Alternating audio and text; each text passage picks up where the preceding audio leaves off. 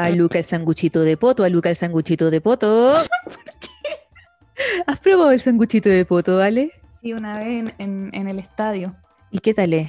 O sea, ¿Qué es el sanguchito de poto? es, es con una carne que usa, o sea, no sé qué carne es, pero es sándwich, claro, de, de potito le dicen también. Pero no sé exactamente, no creo que sea una carne muy fina si lo venden en el estadio. Pero cuando tú dices que es carne de qué animal, ¿estamos hablando que puede ser cerdo, vaca o puede ser animal misterioso? Yo creo que es cerdo. Es un tipo de emparedado de recto vacuno o potito que se consume en Chile. Se puede, ¿Estaba rico?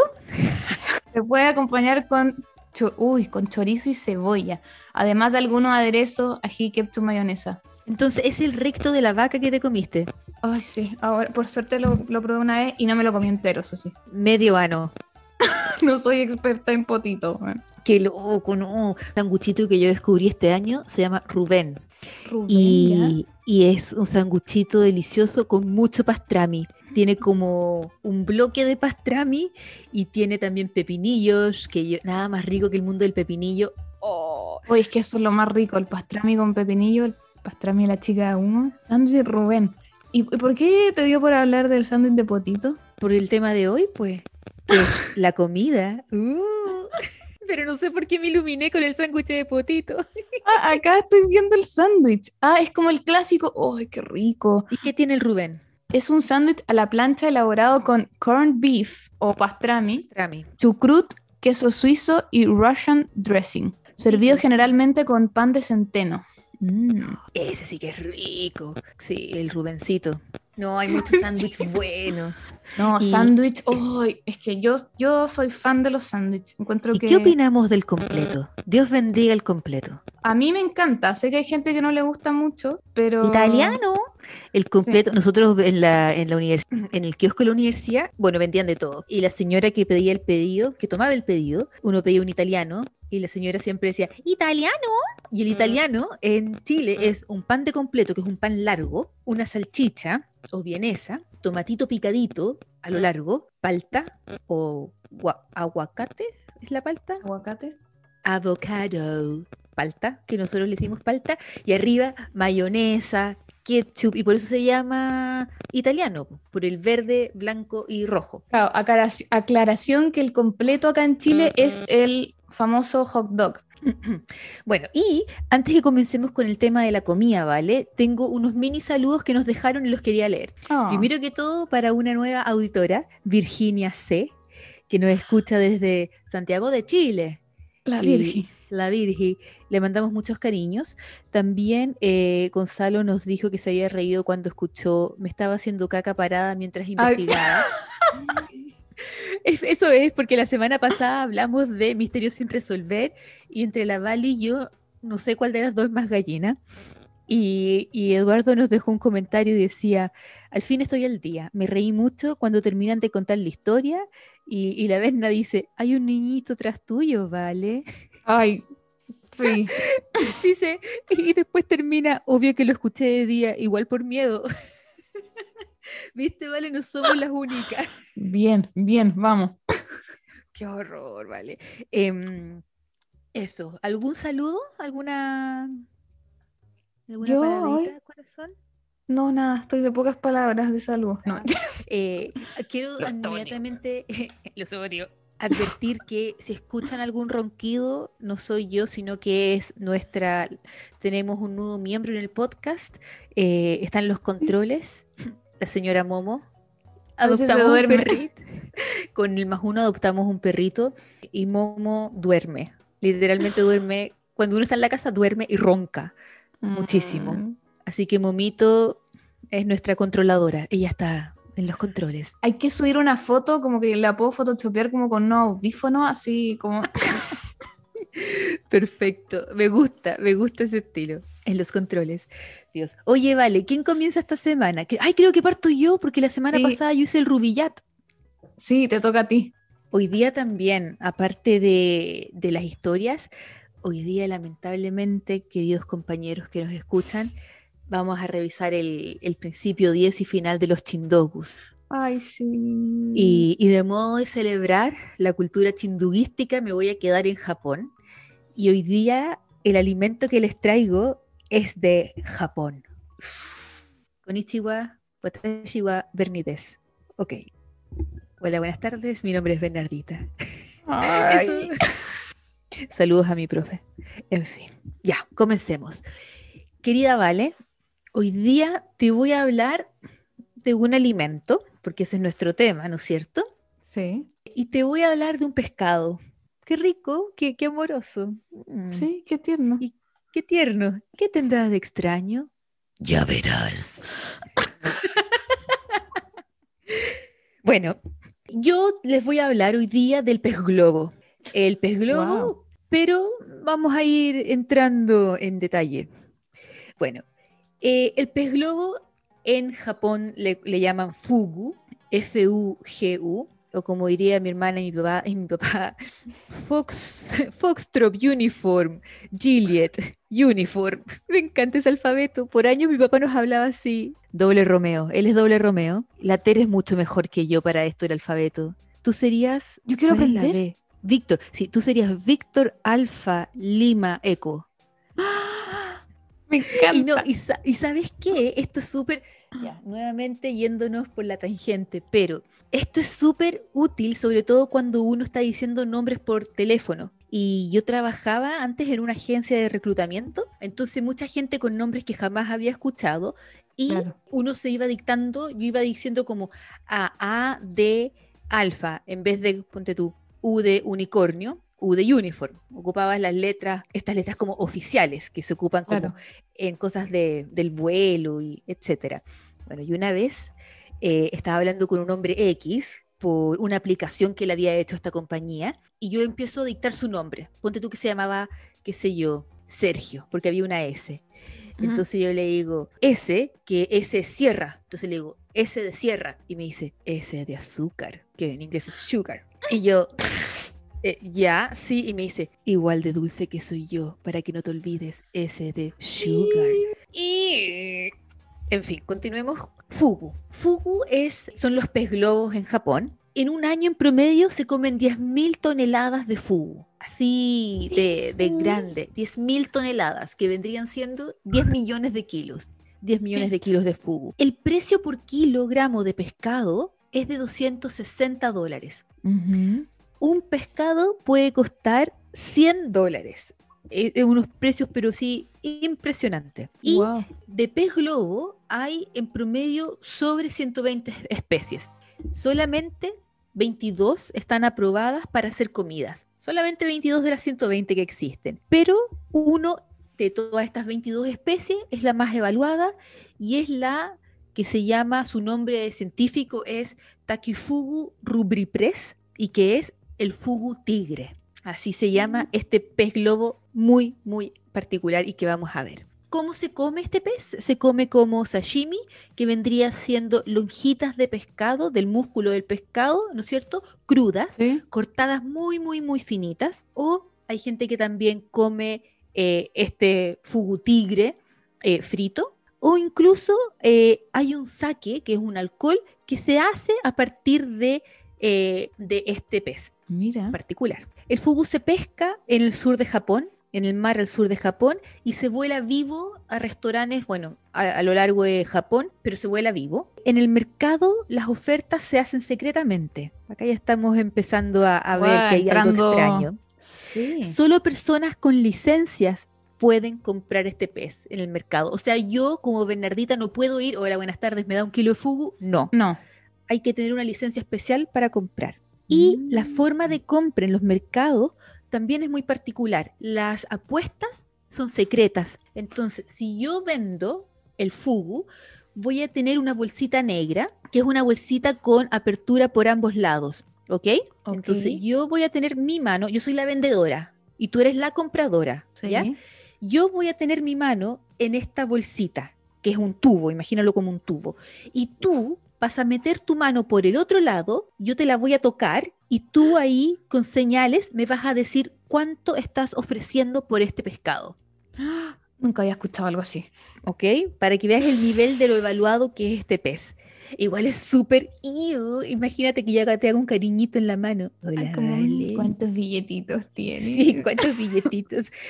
bueno, y claro, y ahí, al igual que en todas las cosas de apuesta, el mejor postor va a ser que se va a llevar a los fugu, a estos peces globos. Pero, y acá está la madre del cordero, acá está el misterio. Este pez no es cualquier pez. Dentro de su cuerpo se encuentra una toxina, la cual es mil veces más venenosa que el cianuro y no hay antídoto. Un pez puede matar a 30 personas. Pero es como una ruleta rusa el la ruleta rusa. A Luca la ruleta rusa, a Luca la ruleta rusa. Cada año, alrededor de 20 personas, el veneno lo que hace es que paraliza a las víctimas, pero las deja 100% conscientes. ¿Te puedes imaginar la pesadilla que eso tiene que ser? Qué horrible, es como esta cosa, como esa, hay gente que, pacientes en la clínica que han quedado, como que saben perfecto lo que está pasando. Exacto, es horrible. Es una pesadilla.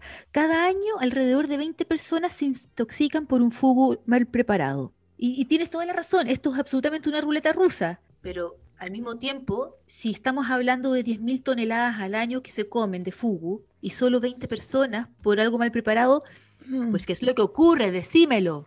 Bueno, tan internacional los acentos pésimos que hago, en fin. La piel, las agallas, el corazón, la vesícula biliar, los riñones, el hígado, los ovarios y los ojos son las partes venosas del pez. Todo.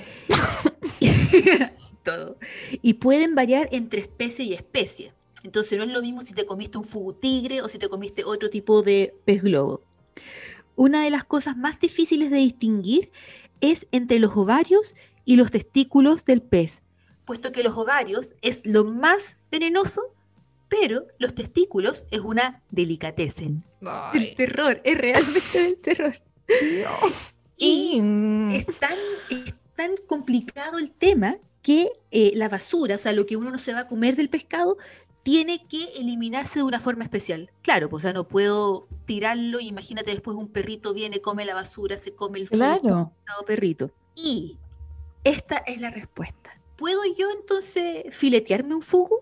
¿Puedo ir al supermercado y comprar un fugu y filetearlo claro, e invitarlo a un sashimi?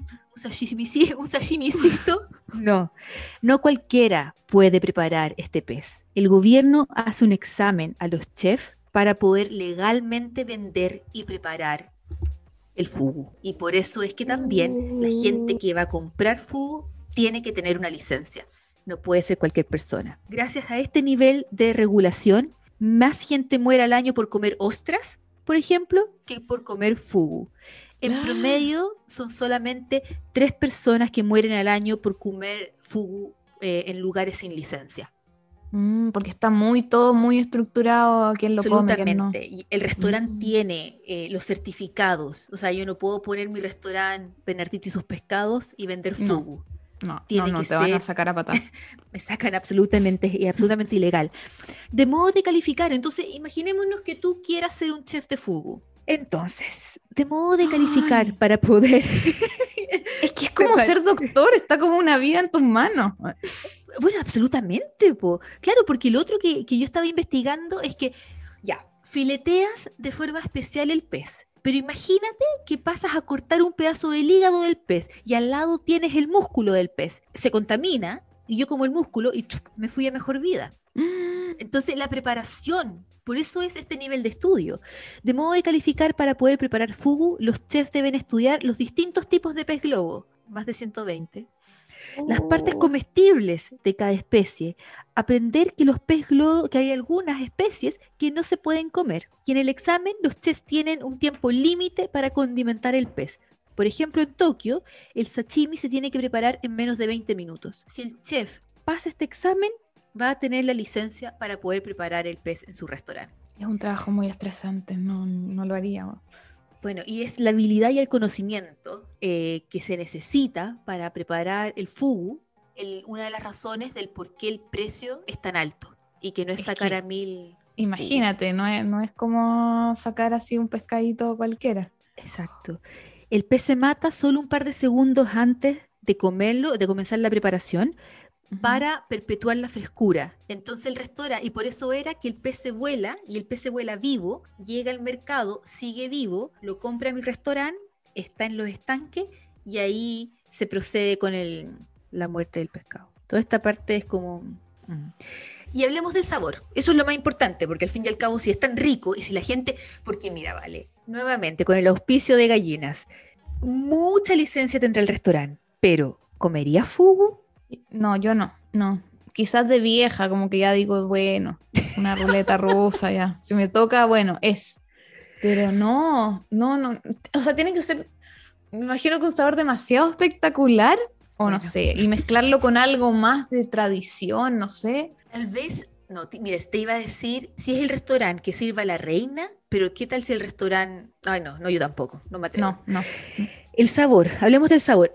La carne del fugu es blanca, pero el sashimi, como tiene que ser algo muy delgado, por el tipo de carne, vendrían siendo pedazos de carne transparente. Para la sorpresa, es muy chicloso. Entonces, mucha mm. gente que, que entrevistaban en los, en los, lugares donde yo estudié decían, lugares donde yo estudié, perdón, videos. No es como que fui a la Universidad de Massachusetts a hacer un PhD en Fugu. No, todo esto es allegedly YouTube. Auspiciado por YouTube. Auspiciado por YouTube y paginitas fugu.cl. Bueno, es chicloso y el sabor es sutil y fresco. Entonces no es nada, no es como un salmón o como, no sé, eh, una sardina que tienen como sabores tan particulares. Mm. Eh, este fugu es un sabor muy sutil, es fresco y es medio chicloso. Pero la gente, bueno, paga lo que paga por esto. sí. Y lamentablemente el otro motivo del por qué el precio está tan alto es la sobrepesca. Mm. Está hoy en día el fugu tigre en particular está cercano a la lista de especies en peligro de extinción. El 2005 Japón puso cuotas de pesca y eso ha ayudado a mantener eh, el número de peces. Porque, por ejemplo, en Chile, Chile es muy conocido por la producción de salmón. Junto con Noruega son los mayores productores de salmón. Pero Chile no, no los pesca solamente a los salmones salvajes, sino que son salmones de cultivo. Entonces uno podría decir, bueno, hagamos fugu de cultivo. Y lamentablemente sí se puede cultivar, el precio sí es menor, pero es difícil la producción y al parecer el sabor, los entendidos dicen que es absolutamente distinto al fugu salvaje. Y un ejemplo de cómo la población de los pez globo ha ido en disminución es que hay una especie que es eh, una especie fugu chinese, si no me equivoco, y este fugu ha bajado su población en un 99.9% en los últimos 45 años. Ay. Así que, bueno, terminé en una nota un poco triste.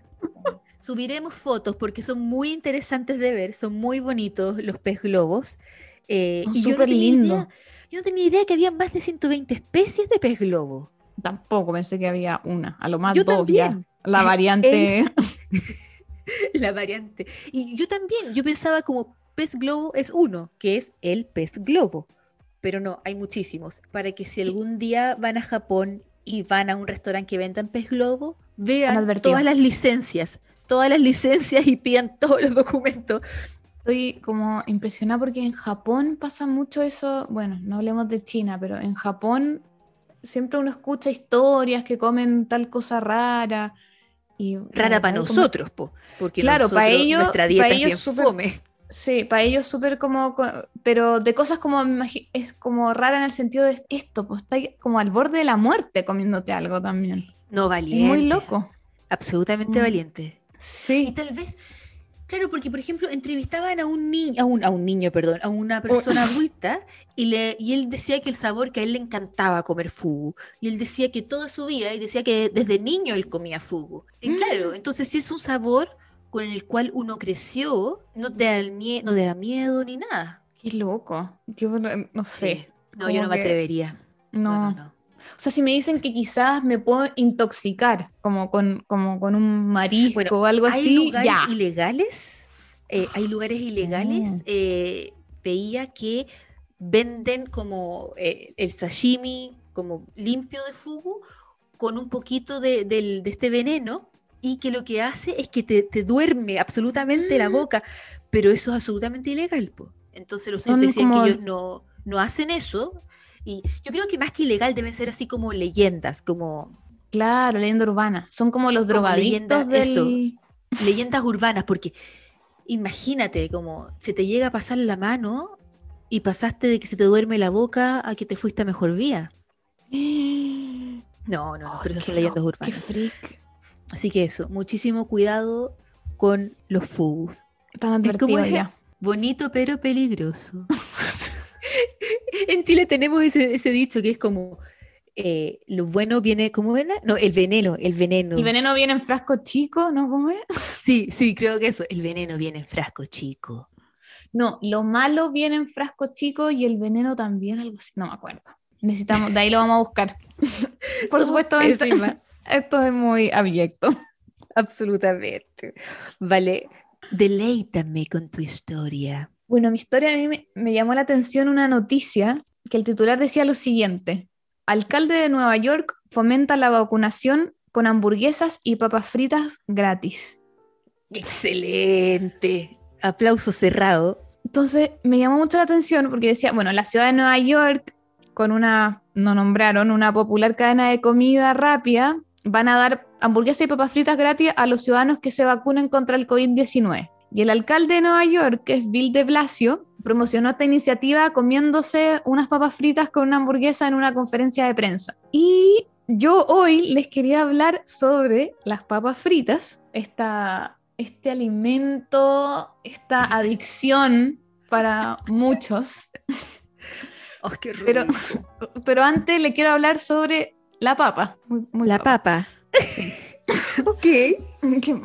La Solanum tuberosum, así es el nombre científico de la papa, o patata. Saludo, saludo a todos los agrónomos que nos escuchan. Yo sé que están ahí. por favor, por favor, si están ahí escondidos y ténganme piedad. Es una especie herbácea perteneciente al género Solanum de la familia de las solanáceas. Esto es, la- en la misma familia está la papa, el tomate y la berenjena, por ejemplo. No, no, basta. Sí. ¿De verdad?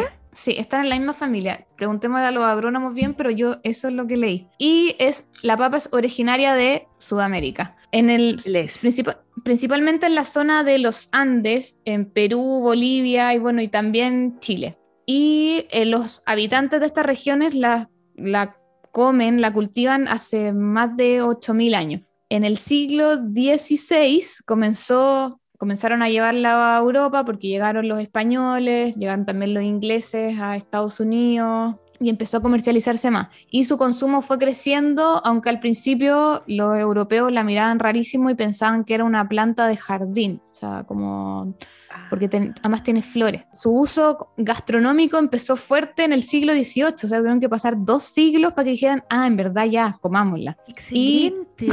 Gracias a un agrónomo francés, era como agrónomo militar francés que se llamaba Antoine Parmentier y a un irlandés Parmentier.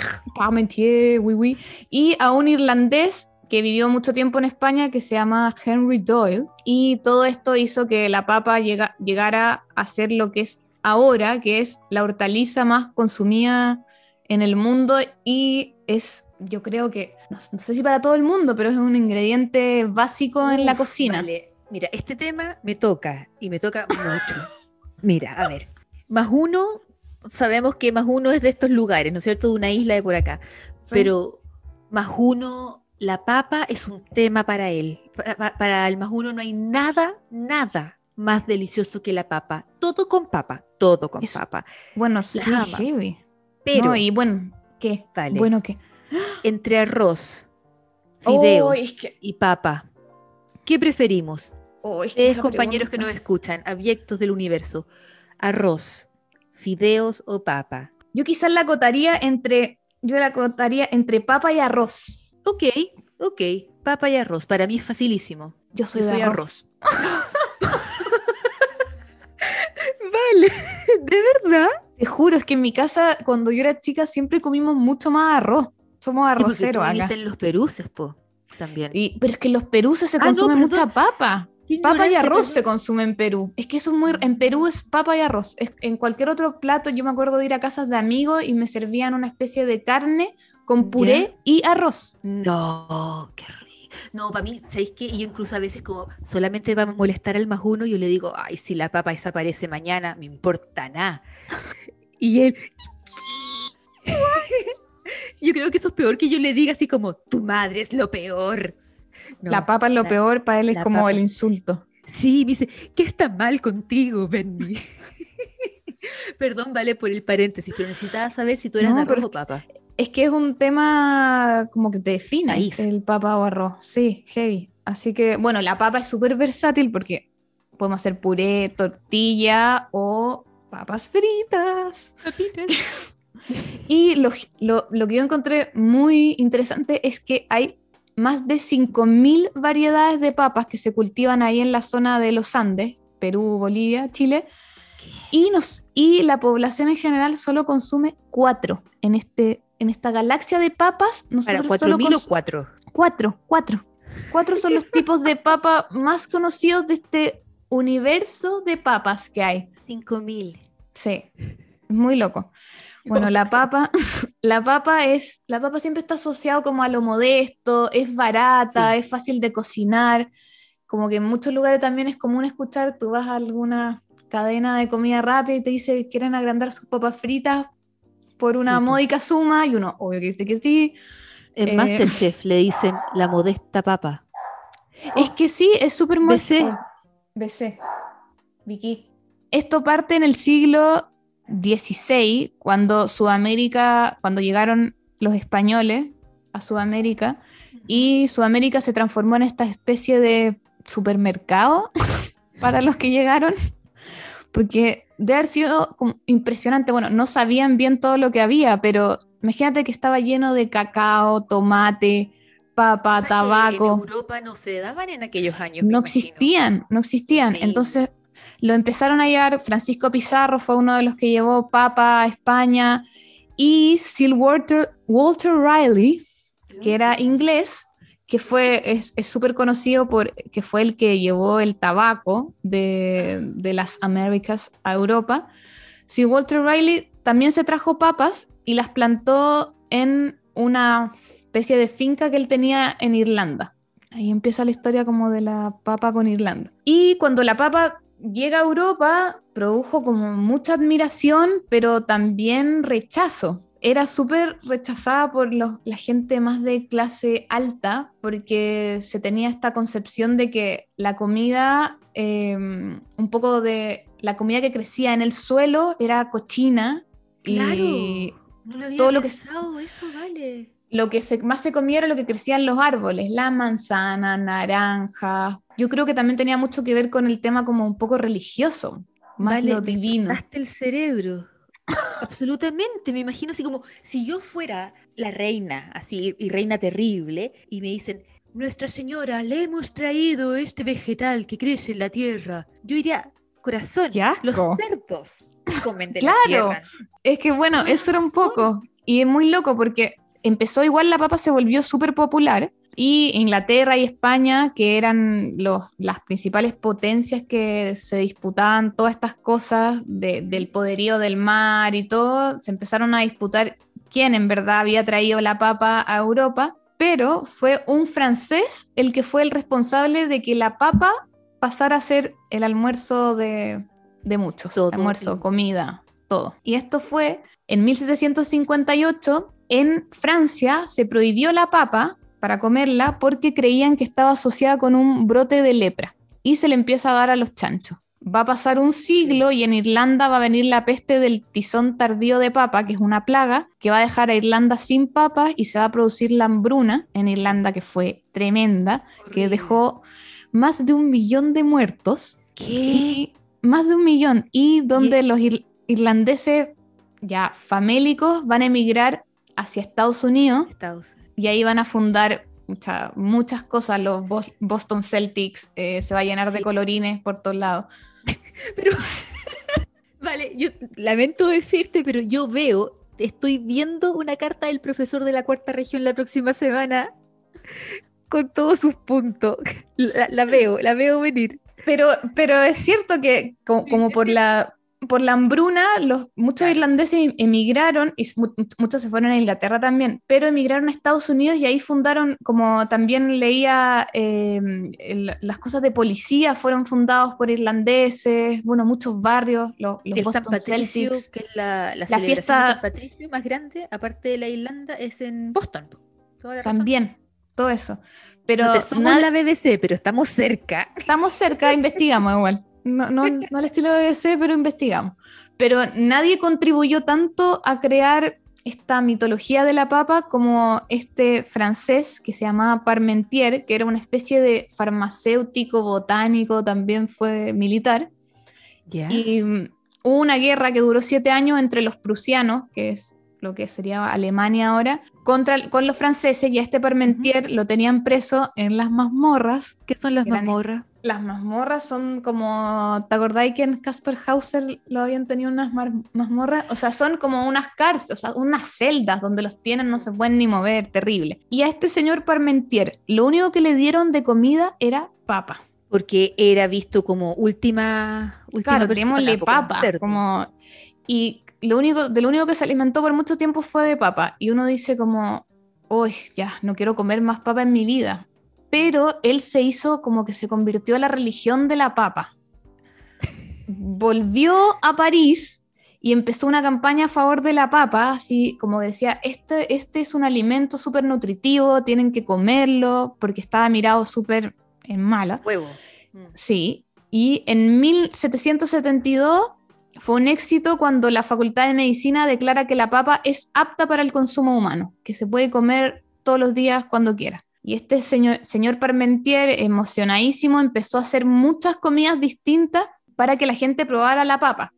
empezó a hacer platos que, por ejemplo, hacían unas bolitas que eran como papa con pulpa de almidón, o sea, eran como unas masitas dulces hechas de papa. Y eso nunca se había hecho y hasta le mandó algunos de los platos a Luis XVI, que era el rey, y fue un éxito, tanto así que María Antonieta, la señora del, rey de Luis XVI, empezó a comer una especie de puré de papas. llegó a la... yo te vengo a Solo en Chile tenemos una canción que dice Puré de papas, yo sal y pimienta. ¿Cómo es la canción? Que mi puré de papa, oye, dame. Mi puré. Este es interludio musical. Hay una mujer en Chile que se llama Cecilia el Incomparable. Tiene una canción que. Puré de papas. Y canta así. Qué gracioso. Diablo, Perdón, vale. Sí, Cecilia. Y a este, bueno, la María Antonieta comía papa, o sea, la alta sociedad, comía papa. Y a este señor Parmentier le concedieron el honor de crear un plato que se llama hachís parmentier. Eh. Y tú, que, tú me dirás como, ese plato, como qué elegante, como, ¿qué plato es ahora? O sea, ¿se sigue comiendo ahora? Sí, todos lo conocemos y es el famoso pastel de papas. El hachís de Parmentier. Sí, cualquier plato que diga Parmentier en Francia tiene papa, por este señor fanático de la papa que la metió en todos lados para que la comieran. Bueno, y Francia tiene unas preparaciones para llorar de ricas con la papa. Claro, los franceses ya ahí empiezan a meter la papa en la, hasta en la sopa, comen ya el puré hasta por los codos, pero acá llegamos, ya es toda la historia de la papa y todo, pero ¿quién inventó este preciado tesoro llamado papa frita? ¿A quién se le ocurrió freírla? Porque todos los platos que hemos visto hasta ahora es, como la papa más en el horno, en una olla, hervida. Claro, como más como era, pelarla, todo eso. Pero ¿a quién se le ocurrió que se podía freír y que quedaba con esta costrita crocante? USA. Yo voto por USA. ¿Votáis por USA? Ya. Sí. Nos vamos a quedar en Europa todavía. Oh hay la tradición popular cuenta que las papas fritas originales nacieron en una zona que se llama Namur, en la Bélgica que habla, la Bélgica que habla francés, o sea, francófona, porque en Bélgica hablan, en una parte chica hablan alemán y en otra hablan neerlandés, que antes se, le decía flamenco, muy raro. Flemish. Claro. Ahí hay unas, en esa zona de Namur, los lugareños comían una especie de pescado frito. Y, una, y cuentan que una vez el río Mosa, que era un río de ahí, se congeló durante un invierno de, en 1680 y la gente en vez de freír los pescados, frieron papas. Y así nacieron las papas fritas.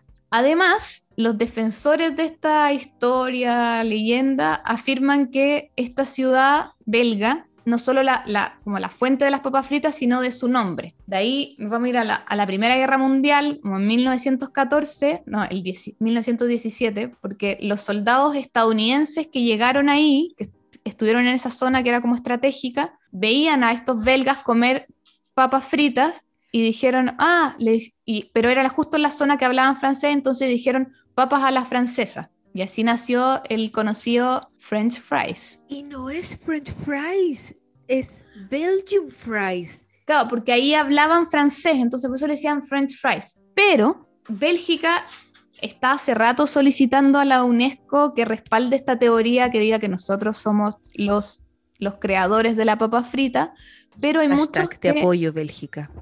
Pero hay muchos que dicen que esta teoría no es creíble. Además, una de las cosas por qué dicen que no es creíble es porque, si te fijas, yo dije que se habían creado en 1680, pero la papa gastronómicamente fue introducida a partir de 1739. Entonces, como que no coinciden los años. Como raro que en 1680 ya hayan freído. Y además, cito al autor de esta investigación, dice que en el siglo XVIII la grasa era un lujo para las personas de recursos limitados explicando que por esta razón parece sospechosa la idea de que los pobres desperdiciaran la grasa utilizándola para freír. O sea, como que la hubieran usado en otra cosa, pero ni, no, nunca la hubieran utilizado para freír. Entonces, esa teoría como que no mm, están ahí los belgas peleándola, pero los que le hacen la pelea son Francia, donde acá los franceses dicen que no, que las papas fritas las inventaron ellos y que esto nació bueno, los defensores de esta papa frita francesa eh, afirman que la primera forma de, preparar la papa frita fue en el Pont Neuf, que es un puente en París, que es el más antiguo de París, donde mucha gente vendía esta papa frita en unos carritos. Incluso hay como unos eh, dibujos. Gente, como igual como se podrían, como acá la sopa y pilla. Ay, qué rico. Así, Se ponían en carrito. a vender papas fritas los franceses. Ay, pero vale, los franceses han creado tantos platos que le den las papitas a Bélgica. A, las a los belgas, sí. Y es, es, es, un poco difícil, ¿sabes? Porque la papa frita como papa frita escrita en un libro aparece también en un, en un libro belga que se llama Traité d'économie domestique et d'hygiène, Tratado de Economía e Higiene Doméstica, donde ahí te dice cómo freír una papa para que quede con la corteza perfecta, el interior blandito y todo. Pero para muchos dicen que igual no sigue siendo suficiente de que los belgas sean los creadores de la papa frita. En fin, tal vez no es su partida de nacimiento en el fondo lo que importa a la hora de decidir quién es el dueño de la papa frita, sino quizás quién creó la versión más emblemática del plato. Y bueno, aquí para muchos entra USA, Estados Unidos de América. Porque además Estados Unidos consume muchas más papas fritas que los belgas y que los franceses. Y tal vez por eso fue que mi cabeza inmediatamente pensó que, eran los Estados juntos los que crearon las papitas fritas. Es que uno lo ve en todo, en las películas, en toda la cultura yankee. Las hamburguesas, po. Sí, las, hamburguesas, yankees van todas con papitas. Claro, entonces eh, leí que el consumo promedio de una persona en Estados Unidos, el consumo promedio de papas fritas de una persona en Estados Unidos es como 13 kilos al año. De papas fritas, no de papa, de papas fritas. Papas fritas, papas fritas. 13 kilos en promedio. Sí, así que es mucho. Así que, pero, claro, tú me decías como uno asocia las papas fritas con la hamburguesa.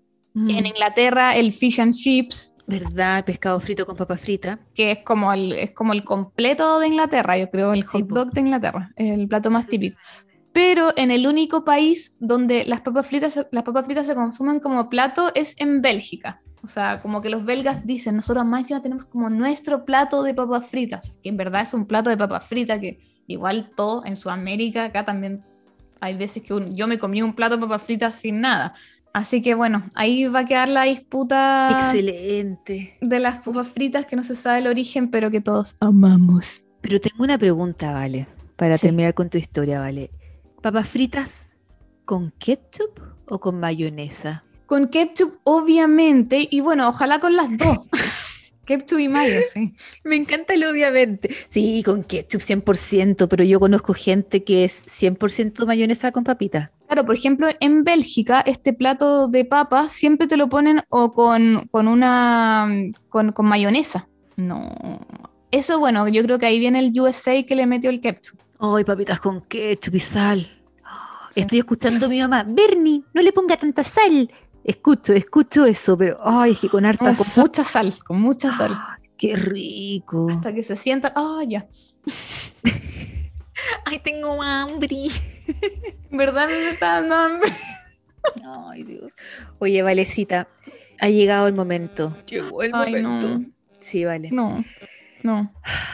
queridos compañeros abyectos del mundo, es hora de que revisemos y disfrutemos del principio 10 y último de los Chindogu.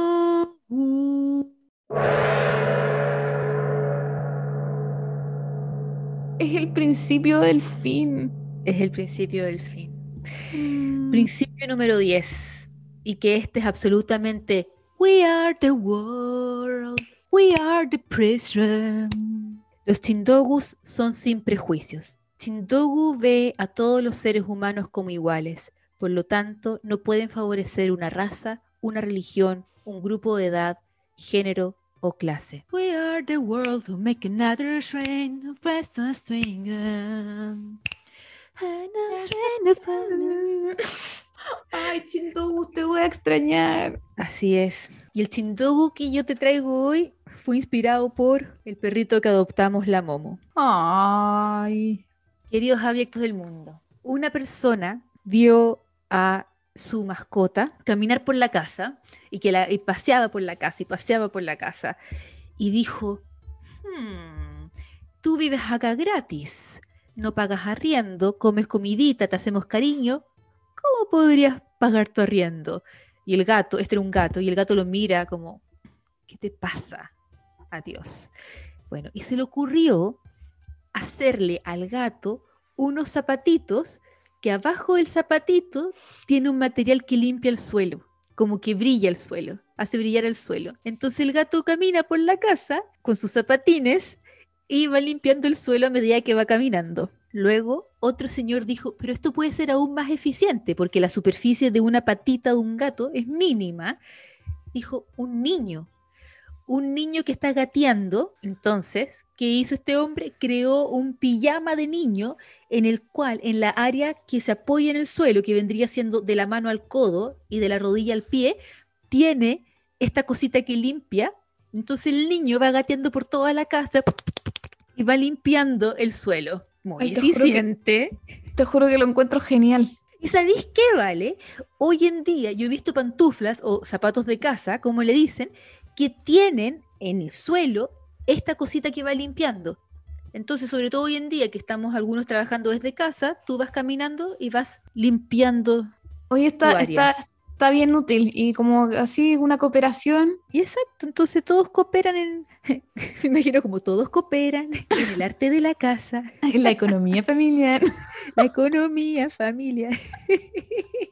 Así que ese es el Chindogu. Queremos darle gracias a los Chindogu por acompañarnos en los primeros capítulos. Y ya veremos qué vendrá en el futuro. Si ustedes conocen alguna cosa así de vacances como los Chindogu, avísenos. Ay, sí.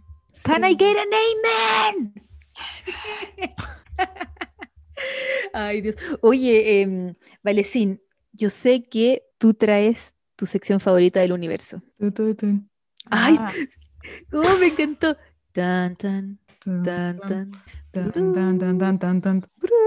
En nuestra sección Palomitas de Maíz, hoy les voy a contar algunos datos sobre tiburón. Algunos, algunos les da miedo como el exorcista, tiburón. ¿De qué pequeño es tiburón, vale? Es, se estrenó el 75. Estamos por ahí con el exorcista, como... Sí, pues Sí, solamente dos años antes El Exorcista. Me gusta ¿Qué- que hagamos qué clásico. Oye, pero qué, qué nivel de clásico en los 70. Sí, mucho. Y lo- lo- una cosa divertida que yo encontré es que para cuando le querían poner nombre a la película, los nombres, unos de los nombres eran La, que, la quietud del agua, Buena. Leviatán ascendiente, porque así se llama el tiburón. ¿Cómo Otro se llama era el, tiburón? ¿Qué, cómo Le- Leviatán. Que Leviatán es una criatura, o sea, Leviatán quiere decir una criatura como submarina, grande. Claro, Leviatán es una, una bestia marina narrada en la Biblia. Su creación por Dios se encuentra en el Génesis. Así ¿Y, se vale, llama. ¿y cómo le iban a poner? ¿Leviatán cuánto? Levia- las mandíbulas de Leviatán o Leviatán ascendiente. Pero el editor dijo, no, no, estos títulos son muy pretenciosos, vamos al más contundente que en inglés se llama, yo no sé cómo bien pronunciarlo, jaws, como mandíbulas. Y es cierto, vale, ¿sabéis qué? No, no había pensado que, claro, se llama mandíbulas. Claro, acá se llama, en, en habla hispana, se llama tiburón, pero en inglés es jaws, jaws. Me gusta la quietud del agua, vale. Sí, pero suena, sí, es- es- está bueno el título, pero ya como que tiburón quedó tan metido en Sí. la cabeza que... Absolutamente, un, es un clasicón.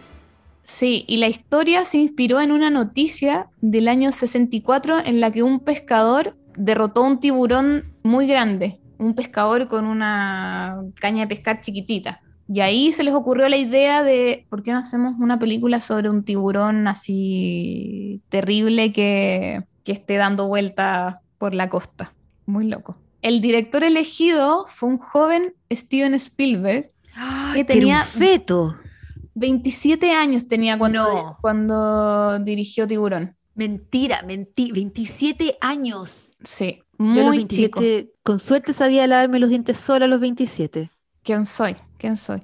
Así 27. que 27. Y los tres actores que quedaron en la película, que eran Roy Schreider, Robert Shaw y Richard Dreyfuss, tuvieron una pésima relación durante todo el rodaje. Se llevaron muy mal. Había uno que ¿Entre parece ellos? que entre ellos tuvo, parece que uno tuvo muchos problemas con, con el trago y se llevaron pésimo los tres. Vale. Un problema con el trago. Y pero bueno, nuestro amigo Steven Spielberg fue más sabio y él como no se metió en todos estos problemas porque dice que si no iba a ser demasiado tenso todo el rodaje. Claro. Y otra cosa es que la película casi le cuesta literalmente la cabeza a George Lucas, el director de Star Wars, que era muy amigo de Steven Spielberg. Y un día cuando trajeron el prototipo del tiburón, porque el tiburón es eh, el tiburón que sale en la película es como una máquina. Según mi mamá, que en algunas escenas se le ven hasta unos tornillos, pero entonces, eh, Steven Spielberg dijo, ah, voy a invitar a, a nada más ni nada menos que Martin Scorsese, a George Lucas y otros más, que no me acuerdo Pero puras bestias. Puras bestias. Martin, Claro. al Martin y al George. para que vieran el tiburón y, y se pusieron a jugar con el tiburón y apretaban como una palanca y se le abría y se le cerraba la mandíbula. Entonces a uno se le ocurre decirle a George Lucas, hey, ponte para la foto como que el tiburón estuviera, como que George Lucas estaba, claro, como que le estaba comiendo el tiburón y cerraban la mandíbula y después no la podían abrir, como que se quedó atrapado en la mandíbula y le, le dolió porque le enterró como los dientes. Y bueno, y como partíamos con el tu tu tum, tu tu tum, la típica canción de Tiburón, la banda sonora la hizo John Williams, que John Williams es como una eminencia, ha hecho Star Wars, Titanic. No les dije yo que la Vale es la persona para esto. Para mí es como aprendiendo con Vale, aprendiendo con Vale. Y lo, lo- lo más loco es que también Spielberg, cuando John Williams le presentó la canción, pensó que era broma. Le dijo como, yo no voy a ¿Steven poner no le gustó? No, dijo como, suena como, como que no, no va a pegar. Claramente Steven se equivocó porque casi que a veces más que la película uno se acuerda de la canción. Claro. po. Tururú.